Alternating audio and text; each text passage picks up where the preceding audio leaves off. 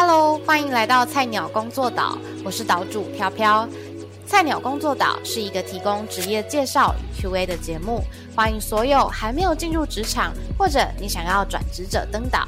如果你也喜欢这样的内容，欢迎订阅我的频道。Hello，Hello，大家好，欢迎来到菜鸟工作岛，我是岛主飘飘。今天很开心可以邀请到一位我非常欣赏的伙伴哦，Look，我们欢迎 Look，耶！嗨，大家好，我是 Look。对，那请 Look 稍微快速帮我们简单的自我介绍一下，你现在的工作在哪里上班呢？OK，好，那我叫做 Look，对，那我目前是在就是电子业，对，其实其实也就是制造业啦，那大概从事了大概就是五年左右的时间，嗯，对，那其中是其实包含从我是在，因为电子业其实是一个很细分的产业，所以其实我是从就是哎代理商帮别人卖东西的产业我也做过，然后就是从哎电子呃电路板这种。零件，呃，这种就是比较电路板相关的东西，然后以及就是电子零组件这相关的东西，我都做过。对，Look，你要记得呼吸哦，就是你那个一句话可以 可以稍微慢慢的讲完，没有关系的，我们没有赶时间，因为你刚刚听起来好像快要喘不过气了。OK，好，慢慢来，没问题的。好的。那呃，Look 的职业很酷，哦当时候我特别问 Look 说，哎，你现在的职位名称叫做什么？他说是业务工程师。是。那业务工程这个名字听起来，其实就好像包含了两种职能，就同时你要是业务，同时你要是工程师，所以就会蛮好奇说，Look，你平常的工作日常长什么样子啊？哪一个比重比较多？OK，首先讲叫做业务工程师，其实就要讲到台湾其实是一个超级在意 CP 值的一个 一个民族嘛，所以说我们在整个制造业确实就像飘飘说的，我们其实会包含一部分业务的工作，然后包含就是哎。专案管理师的工作就是 PM 的工作，然后以及就是在就是客服工程啊是相关的事情。嗯，对我觉得可能要回过头来讲，就是电子业究竟在。整个产业中，他是在做什么事情？因为呃，电业务工程师跟一般的 C to C 的业务其实有点不太一样。它不像我之前可能在卖葡萄酒跟红酒的时候，就是我跟你谈完这笔交易，然后就直接一笔交易就成交了。是，它是比比如说像我们现在就假设是 iPhone 十五在推行嘛，它是包含就是我们从它一开始设计的时候。那我们就可能要去跟他们的研发单位去做接洽，然后去看他们的需求究竟是什么，然后我们需不需要配合他的需求去做调整，嗯，然后以及到最后面，哎，可能不管是市场，我们称为 EVT、EV two，呃，EVT one、EVT two，也就是市场第一次、第二次、第三次，我们要去跟他们去做协作，然后去调整我们的规格，然后到最后如果要下单，我们要去谈它的价格，然后我们要去谈，哎，它怎么去运送的方式。然后以及就是它到最后量产了之后，可能你还会有一些就是克数，就是诶可能品质出现问题，然后你要去做调整。嗯，对，它基本上就是像我刚才说的，而我们基本上一手包饭，就是都要去做这些相关的内容。嗯，对。哦，有一点好奇，就是有一点小小的地方我没有听得很很很懂，就是 Look 现在在的公司是电子厂。对。那你们公司负责的制造的东西是什么啊？是手机里面的零件吗？还是我们怎么去想象？你们家的产品会是什么样子？OK，好，我可以想象，我们可以想象当中，假设这是一台手机，那我们家做的其实叫连接器，嗯，就是我们的比如说 USB、Type C 这种的接孔，啊我们家就是在做这个零件，嗯，只是我负责的项目是比较高阶，是放在就是。哦，就是电源啊，或者是充电桩相关的产品。哦，OK。那所谓的就是你可能当他开发出一个东西，通常开发那个东西是什是什么？就是你们一直是持续开发新的连接方式吗？还是是新的零件？还是是说是去跟厂商谈说他们有没有什么样的开发需求，是你们这边可以配合的？是好，举例来说，就是像我们这一次的 iPhone，它不是就我们都会讨论说它的充电速度嘛？对，就是 USB 二点零跟 USB 三点零。对，那其实它里面用的这个零件就是不一样的，它有二点零可以用的连接器跟三点零可以用的连接器。是，所以以这个例子来做推论的话，它其实就是这样子的概念，就是我们会随着呃，就是。对方他的需求的提升，然后进而也去符合符合他们的需求去做开发。哦，原来是这样，所以某种程度上很像是代工厂。诶，呃，不太算，因为代工厂的话，其实是会根据客户的需求去做代工。是，但我们是必须要去看对客户的需求是怎样，然后协助我们要自己设计一个解决方案，去符合客人的需求。嗯，等于你们家自己也有产品的意思啦。哦，我们家自己有产品，没有错。嗯，我们有自己的 R D team，然后自己的就是开发的这个人员这样子。嗯嗯，那当你可能每天早上一睁开眼睛，背着包包进到办公室，你第一件事情会怎么开始你一天的工作？第一件事情当然就是收信嘛，对吧？去看一下，就是公有客户有没有提对你提出一些需求，或是找你麻烦，没有开玩笑，就是提出一些需求，然后以及你要去看你的工厂有没有出包，就是有没有你还要视察工厂哦。呃不会到不需要到工厂里面，但是会有信件出来。对，对，就是比如说他会跟你讲说，我某一个这个交货的日期赶不上了，嗯他就要请你去跟客人协调。嗯然后或者是他会跟你讲说，哦，我的产品哪里可能想要改什么东西，可不可以跟客人问一下，能不能够去做调整？嗯那客人部分他就会是有没有出客数啊，或者是我现在在出货，但是我觉得你这个价格太贵了，可不可以降低一协点？商哇，连价格谈判都是你的工作，对，然后可能一个早上你就会去看 review 这些事情，是然后可能看有有没有主管有例会，就是他会交代说公司可能有一些策略的方向需要我们去做。嗯对，那可能到中午的时候就会开始，可能我们大概十一十二点就会出门，然后可能我们会跟客人约吃饭。哦，对嗯那这个过程当中，其实吃饭主要的目的呢是去跟客人去，除了建建立关系系以外，主要是去探打一部分的成成分是要去打探一些情报。哎呦，对这个很好听哦，对，比如说像 iPhone 十五，它现在到底我们不是看很多的网络上面都会知道说，哦，它到底现在充电要用哪些规格，它的目标。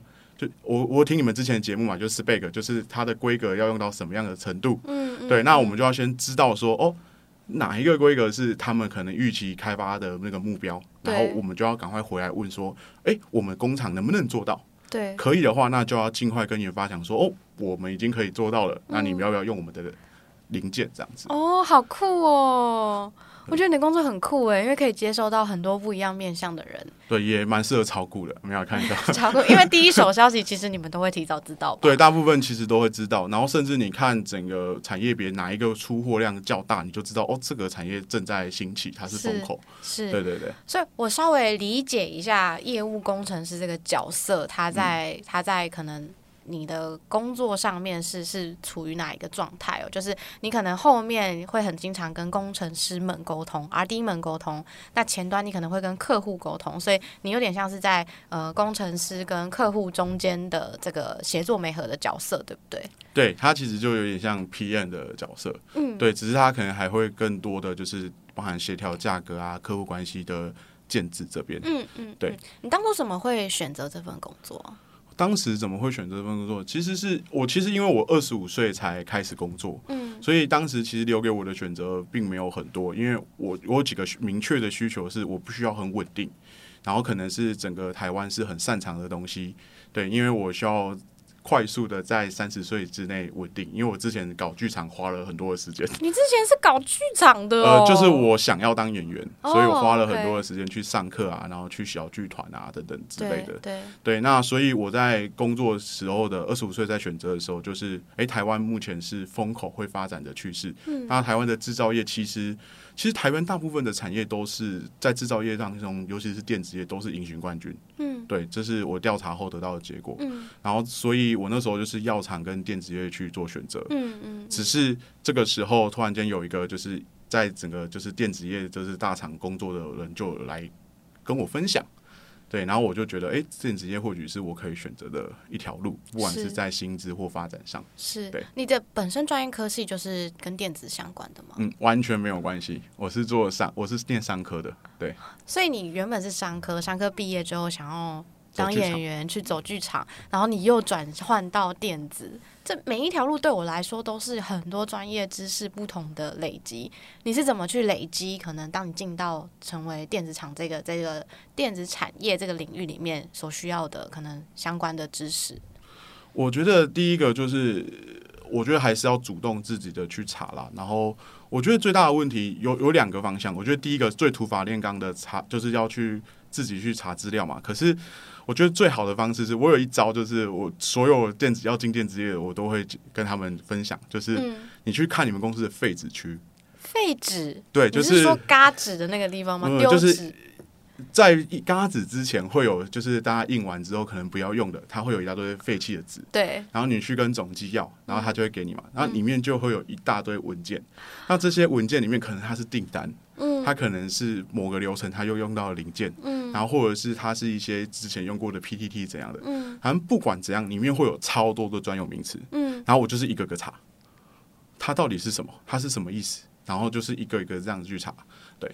对，也就是因为这样子，所以我其实，在蛮快速的时间，我在半年就接了我们公司其实营收应该算前十大的客户一个集团。哇，我我从来没有想过，我真的从来没想过，竟然从就是废纸堆里面也可以得到很多，就它是帮助你学习的一种方式。我以为可能像是呃某种程度上电子业对我来说，它可能或是对大家来说，它可能会被归类在传产一点点。那在这个这个领域里面，我以为是大师傅带带小徒弟的概念是学习耶。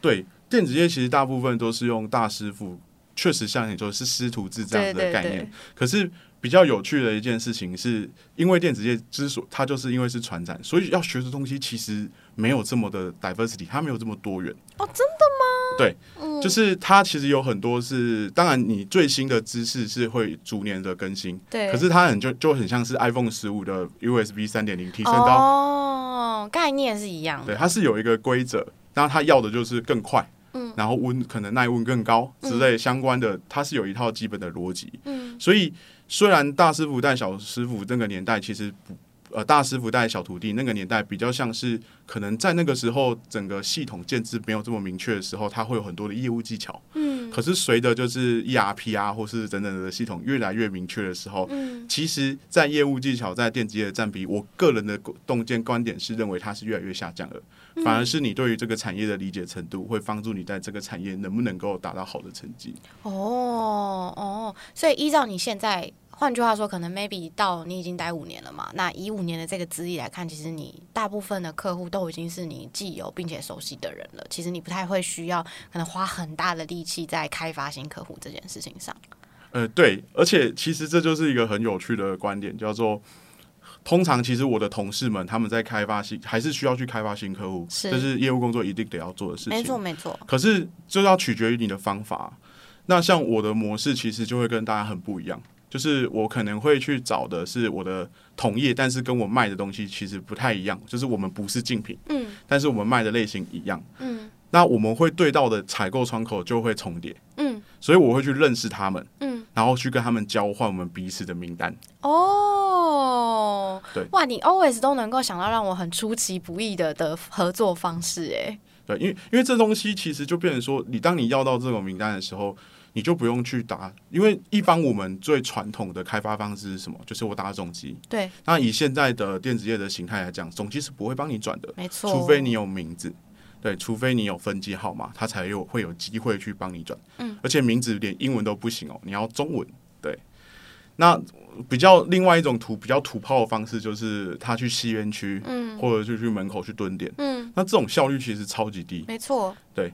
那我采取的这种方式，就是我们之间没有厉害的，就是没有竞品竞争的关系，而且我们可以互利，嗯。因为提供窗口，我们就可以互相，甚至我们可以交换一些情报。嗯嗯，对，那这个方式就会非常的好用。嗯嗯，对对对哎、大家要赶快学起来，就是愿意这样子直接 展露跟大家分享你的开发方式，我觉得非常的难得。那呃，聊到就是我们就延续这个业务工程师的工作跟角色来看，有没有什么是在你当业务工程师这五年的经历过程当中，你比较印象深刻的客户故事，或是你自己经历过的故事？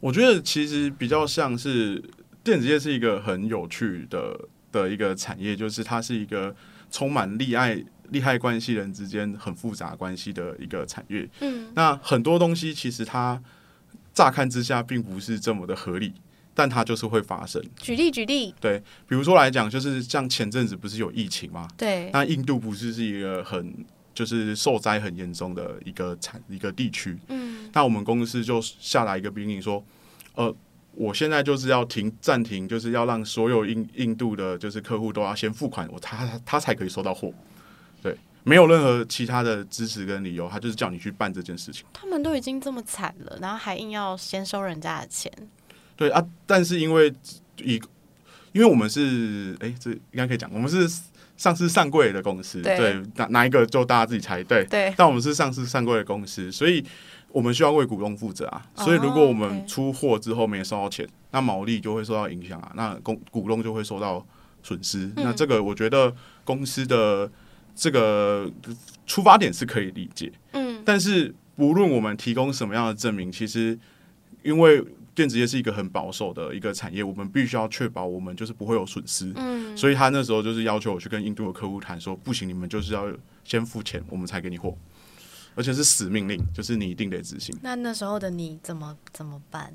你你只能去跟客户去沟通啊，然后你就要同，而且很有趣的是，这个印度客户，我会不会讲一讲，然后他就知道我在跑哪间客户 有可能，我是不会剪掉的，好不好？？OK OK，我我这个节目其实就是带偏别人的节目，因为每一个人来介绍职业的，他都会跟我说啊，我是来劝退的。我就想说，哈、这跟我的想要做这个节目的初衷超不一样的。这我等一下也要劝退大家。啊，真的假的？OK，没问题，我习惯了。对，因为像这个时候，而且主要有趣的是，这间公它虽然公司的工厂是在印度，但它负责财财务的部分是在泰国，嗯，所以我那时候必须要去跟开跟印度跟泰国之间的一个看扣的会议。对，然后令我印象最深刻的是，欸泰国人跟你讲话是真的会嘎的，他会讲一句话，然后后面加一句嘎。对，那好，就我我回来讲重点，就是其实你就是必须要去跟他们讲说，我们到底抗胜的是什么。对，那抗胜的东西是什么？是因为我们要说服老板的是，他们的财务是没有问题的，他们能够付款，所以他们才能够去。就是恢复到他们过去可能是三个月后才付款之类的一个模式，嗯，所以你要做的任务是去跟客户去协调，然后找到一个双方都能够接受的解决方案。嗯，那当时候那时候就是，诶，疫情最严重的时候，我们先谈一到两个月，我们先预交货款。可是只要这三个月在你们最严重的这时期，你们撑过去了，那我们就可以恢复到我们原本的交易模式。嗯嗯，对，所以现在其实。是恢复到原本的交易模式了。嗯对，嗯嗯，蛮好的。其实好像也没有到，就我很相信，就是这世界上并没有所谓的没办法解决的的这样子的问题哦。主要就是在你跟对方怎么协调、怎么沟通，然后怎么样找到对彼此都好的合作方式，这就会回到就所谓的双赢这件事情啊。就我自己是一直很看好，就是要找到双方共同利益，然后追求双方共好的这个这个出发点，不管是在交朋友或者是在。谈生意，就对我来说，这个都是我蛮在乎的一个信念的价值。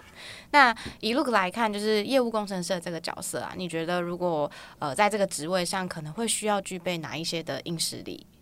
我觉得第一个硬实力是来自于你对于整个，呃，我觉得是第一个来讲，我觉得产业的基本知识，我这个我们就先不用说，因为其实电子业它是很细分的，就是你不管是 IC 设计，这也叫做电子业，嗯然后像我们是做零件设计，也叫做电子业。嗯那我们就是可能我之前去做电路板也是电子业，那它有分制造商跟代理商。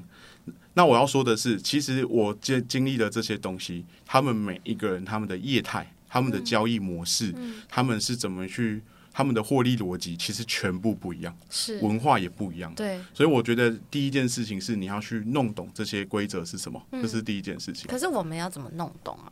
你学习的方式是什么？学习的问动式其实就是要去为什么要去跟客人吃饭，嗯那为什么要去下午？刚才没提到，就是我们下午就要开始去一直去拜访客户。嗯其实你就是要去跟他们请教。嗯对那比较好的方式是请教方式是你要做一个利益的交换，嗯这也是我要说的是利害关系人的管理。嗯嗯嗯什么叫对？那这个利害关，我其实我当时我觉得我蛮大的一个 showcase 的做法是，我们在整个呃业界当中，它会分，就是有分，就是看电子料，就是他是做电电叫做电子工程师，就是他是专门做，他只管电学。电源相关的东西，嗯然后有些是零件工程师，他是嗯。就是处理零件的。嗯。那他们其实是从不同的本科系毕业，然后都不一学的东西都不一样。嗯。产业的理解的东西都不一样，嗯。他们的背景都不一样，所以我那时候就会去跟 A 学完，然后去教 B，然后再跟 B 学完去教 A，对，然后透透过这样的方式，然后去做学习，对，然后我就也是很快的，就是我可能到公司进公司半年到一年之内，我就可能就会成为是这个这在我产品领域当中的专家。那你太酷，你太酷，你已经太酷了。就是甚至是要授课这样子，嗯就是要教前辈们说，呃，我的你是怎么做的？我是你怎么的的学习方式是什么？这样对对对，了解。那除了要很了解业态之间的变化之外，还有什么其他硬实力是你觉得一定必备的吗？我觉得是向上管理的能力。嗯，这对也是一个好的主题。对，因为电子业其实跟一般的业务工作其实有一点不太一样的地方是。我自己是这么认为的，就是我们的业绩跟我们在这个产业的发展跟趋趋势，很大的程度呢是取决于你接了什么样的客户。OK，对，那你接了很像的客户，很多大部分很多时候并不是你自己去开发的，嗯，而是你承接下来的。没错。那这时候主管要派什么任务给你，这件事情就会变得非常的重要。嗯，嗯对，那怎么去管理这件事情呢？我们要去意识到老板他提出这个，他提出这个任务，他背后的需求是什么。嗯嗯嗯，对，像我一开始进，我就很白目啊，就是我刚开始进电子业，然后我想要发展，然后我就让我们公司就是我接的客户的这营收从衰退，然后开始转为成长，然后就可能一年以五到六趴的成绩一直在这样子 KPI 的成绩一直在成长。非常厉害。嗯，对，这听起来是一个很合理，然后很棒的事情嘛。对。可是这就证明了一件事啊，我的主管当这个他自己先在可能三年前到四年前他就已经哦就已经承接这个客人，然后他升上来之后，又我前面又有一个业务工程师，他就知道这几年他们都没在干嘛，我倒是没有想到这一层，不寒而栗呀、对啊、所以我我这几年就会变成是我跟老板一直在对抗啊，那就是我我我在人身上学到一个很大的教训。嗯，对，那虽然最后我的主管离职了，就是反而是我留下来，但是其实如果是我一开始就想好这件事情，那我可能就不用在这前面这几年过得这么辛苦。嗯嗯嗯嗯，了解。那软实力的部分呢？就是他可能需要，你觉得什么样特质、个性的人会蛮适合可能业务工程师的这个角色？我觉得软实力的部分哦，要跟你一样活泼开朗，然后要很善于对外沟通，然后很不怕生吗？还是我觉得不怕生是关键，因为你、呃，你像，比如说像我现在看着这个客户的一整个集团，我可能在一个礼拜要接触的是二十到三十个人都有可能，嗯是有可能。就是如果你很认真的话，嗯对，因为你会接触到各种不同的职业，这是这是当然的。嗯但我觉得，就是回过来讲，还是在于对于我我我比较好，比较开玩笑的讲叫政治力啊，嗯。就是你要对于整个局势有具有一定的洞察跟分析的能力，嗯。对，然后你要去了解他们之间关系之间的差别，嗯对，因为。举例来说，其实你看哦，我们今天要去开发一个客户，或是 maintain 一个客户，其实我们要接触的对象其实超级多。嗯比如说，我们要先接触的是采购，那采购里面还有分哦，还有分专门在看价格的统购，以及专门在决定要下单给谁的统购。然后研发还有分机构工程师、电子工程师、零件工程师真的师，分的好细呀、对，还有更多的后面还有品质保证，然后品质保证里面还分。嗯有趣的是，客户这里面的每一个人，他都有权利去否定你们这笔交易。对，所以你要知道他们到底要的是什么，嗯然后去解决他们中间的那个障碍。嗯，对嗯他们很多时候，他们并不是要让他们的公司变得更好啊，他们是不想要这么麻烦嘛。嗯嗯嗯，对这是第一步而已。第二步还有公司内部啊，嗯你你们公司做这个产品会不会赚钱？是不是是主管想要做的事情？是是工厂会不会觉得开发这件事情很麻烦？如果是，你怎么说服他？嗯对，一然后相关的事情，其实你必须要去知道局势是什么，然后进而做出正确的决策，才可以去达到你想要到的目的。嗯对对嗯嗯，我感同身受。你刚刚有说要讲补充一点利害关系人的经营这方面，你有什么小建议给大家吗？小建议和有方向，我觉得第一个是有一个超级重要的一件事情，就是不要听前辈怎么讲。为什么？可是我刚去一个新的职场，我不听前辈，我听谁的啊？好，我我修正一下，叫做不要尽信，不要全部相信他说的。嗯很多时候在电子业做个五年、十年的前辈，他们都会跟你讲说，这个客户你不要去跑啊，他们没有机会，嗯或者是他会跟你讲说，啊，你做这件事情就是在浪费时间。嗯通常越他越斩钉截铁的告诉你这件事情，你都可能可以去偷偷的尝试，嗯不要跟前辈讲哦，嗯你就偷偷的尝试，嗯这时候都会得到一些意料的收获。嗯对我我印象很深刻的是，反正就是有一个前辈会跟我讲说啊，这个客人就是很难搞，那他们的这间客户他们的产品也不会用到我们家的东西，所以你不要去。对，可是我就去了，嗯，然后后面就发现原来是因为我们之前这个业务跟他们的采购是有起冲突的啊，是个人的关系。对，然后就变成说，为什么不让我们去？去了他就出，他就被抓包啦。对，所以会有很多这种事情。嗯，对，所以我人生在电子业有一个信条，就是我会告诉自己，就叫做。很多时候我们都会讲对事不对人，是，但通常你在电子业，如果你对事不对人，那一定一塌糊涂。嗯，所以我们都会讲就是对人不对事的艺术。嗯，是的确是一种呃利害关系人经营是一种艺术，没错，就是他的那个标准真的是。我只能说，需要很多经验的累积之后，他没有办法就是系统性，或是没办法。可能 Look 在我跟我在这边跟大家分享说，哦，我们自己个人经营利害关系人有哪一些方式？我觉得不行。就是利害关系人这件事，一定就是从你做中学，然后从你的经验当中自己去熟练。诶，但是我倒是有一个小小的一个 SOP，第一步就是你一定要去了解对方他讲的话，他。代表的意义是什么？就是你要去倾听对方的需求。嗯，那再来是有一个很重要的一件事情，你要去想是，他其实有时候会口是心非。嗯，他表面上对他表面上讲的，跟他实际上要的东西不一样。这时候你就要回过头来思考，如果我是他，我的主管会要求我什么？嗯嗯，对。那通常他们的障碍就是他们不想要让事情变得更麻烦。没错。所以你只要解决他的问题，通常就可以在这里达到继续谈下去。对对对，通常就会达到不错的利害人关系。嗯，甚至有时候你可能价格比别人贵，嗯，然后或是你的产品没有比别人好，但是他跟你交易起来比较方便，他还是会尽量的去使用你们家的零件。嗯嗯嗯，对对对。但是随着时代的推进，它就是这个东西就是越来越有限。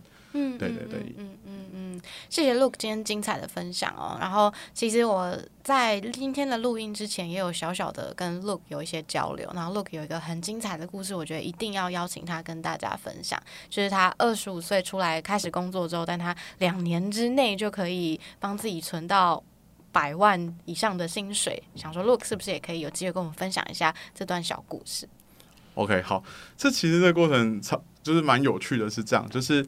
当时其实以电子业这边也是顺便跟各各位分享，业务工程师通常不是你一去进去之后你就可以领到业绩奖金，是它通常是你承接了客户之后呢，然后他可能会有一段就是期间，像我们公司八个月，八个月之后你才可以领到来自于这个公司的奖金。嗯，对，好，所以在那个过程当中呢，其实它是一个非常有趣的经历，就是。我们公司，哎，我这样会不会真的透露太多？好，你自己拿捏，我不管哦。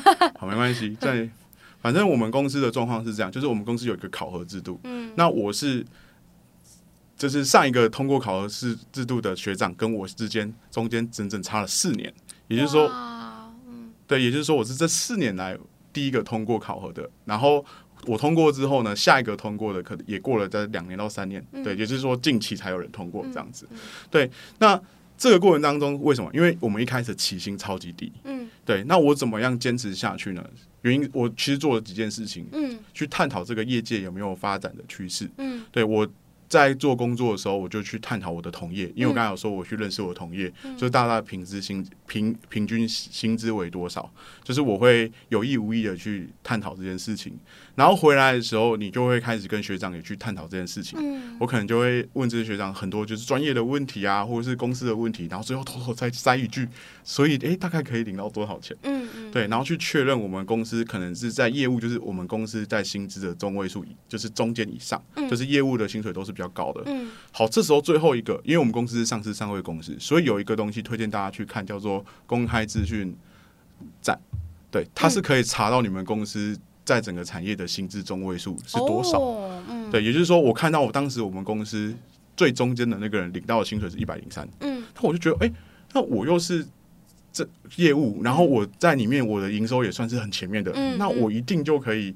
支撑下来嘛？对，所以我那时候就是想尽办法，花了就很长的时间，然后每天可能加班到十一、十二点都有可能。嗯，那那是我自愿的，因为我知道我的目标在那里，嗯，所以我知道我也可以领到这样的薪水，所以我要付出这样的努力就是值得的。嗯，对，因为我我二十五岁来工作，我必须要在我自己给我自己的目标是，我要在很短的时间内追上同期的表现。是对，然后最后一个就是要去看一件事情，给大家一个小小建议：只要你今天要进电子业，然后你去的是那个比较上市上柜的公司，有一件事情可一定要做，就是去看这个公司的财报，它的毛净利，嗯，它有没有赚到钱。对，会赚钱的公司才会给你比较高的薪水，这件事，嗯，对，这是一个超级理所当然的事情，所以真的会建议大家一定要做这件事情，才有办法帮你让你的薪水去做稳定的去做成长。嗯那另外一种方式就是跳槽。我其实虽然我在电子业从事了将近快五年嘛，嗯对，那但是呢，其实我从第一份工作到第三份工作，我总共在电子业做三份工作。嗯，第一份到第三份工作，其实我是第一份我只好像只做三四个月，嗯第二份只做半年左右。我只要一意识到这间公司未来的前景，我探寻的资讯预示它不会成长，我就会往快赶快往下一间去。嗯，我好像语速又太快，好，对，所以我觉得总归来一句一句，总归来讲。几个观点就是，第一个就是你一定要去探讨足够的资讯，业界的薪资平均为多少，业界航态为多少，然后去个想办法去探讨出你们公司目前的就是大家的营收平均是多少，成长的可能性为多少。嗯最后就是看看有没有查到一些资料，看你们公司会不会赚钱。如果你们公司都不赚钱的，那你真的不应该期待他会给你足够的薪资。嗯嗯嗯，对嗯嗯，哇，谢谢 Look，你你超棒的，你甚至连结论总结都帮我做好了，我 我今天这集超级轻松的，我谢谢你。对，那刚刚有聊到哦，其实，在一开始 Look 有说他其实是劝退，我好想知道为什么你要劝退大家当业务工程师？呃，业务工程师为什么要劝退？其实理由很简单啊，它就是一个传产。对，什么叫做传产？就是在这个业界里面，学长学弟制还是存在的。嗯举例来说，你知道我们现在，但可能不一定每间公司都像我待过的那几间，嗯但是我待了三间，三间都一样，就是蛮严重的嘛。嗯你知道是那个风格是怎样？就是我如果进到一间会议室，它会有屏风嘛，嗯那我要进去，然后我正好看到我的学长，学长就好咯，他可能只找到我一两个月，或者是他不一定是主管哦，他只要要迎面过来，我就要向后退，让他走出来。然后我所有的名字，他们都会就是长辈们都会叫，要要求你要叫学长们叫学长，或者叫哥嗯之类相关的事情。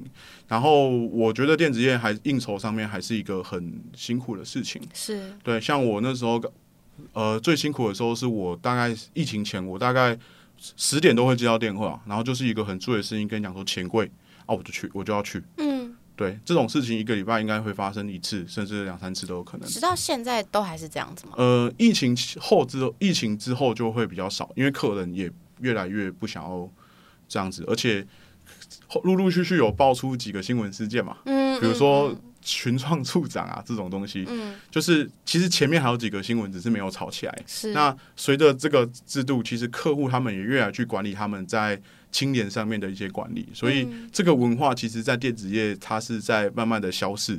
但是即便但是即便到现在，还是有这样子的一个文化存在。嗯，对，就是呃，可能你要去应酬，对，然后再来就是会有像我刚才讲的那个印度的例子，就是会有很多死命令，嗯就是因为你基本上碰不到最高层的人，所以高层下了一个死命令，通常大家都是只能遵守。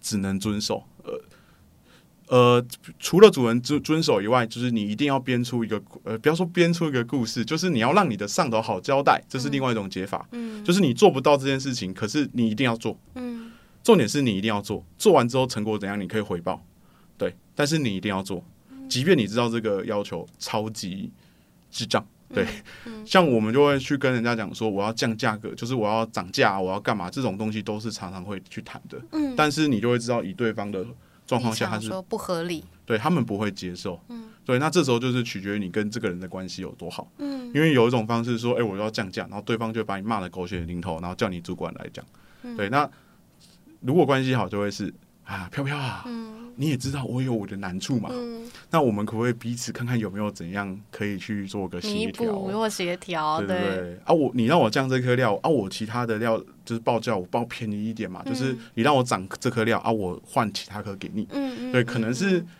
你要跟客人的关系好到这种程度，嗯。或者是你给他什么样去交换利益。嗯。对，那但是你在做的事情其实就不是我的，我我自己认为啊，不是一个这么直观有正向效果的事情。嗯对对对对对我我这样讲可能有点理解，就是它不是，就是你做出来这个产值，你没有很明确的有一个对这个社会有贡献的回馈。嗯嗯嗯，没事啊，大家都是出来工作的。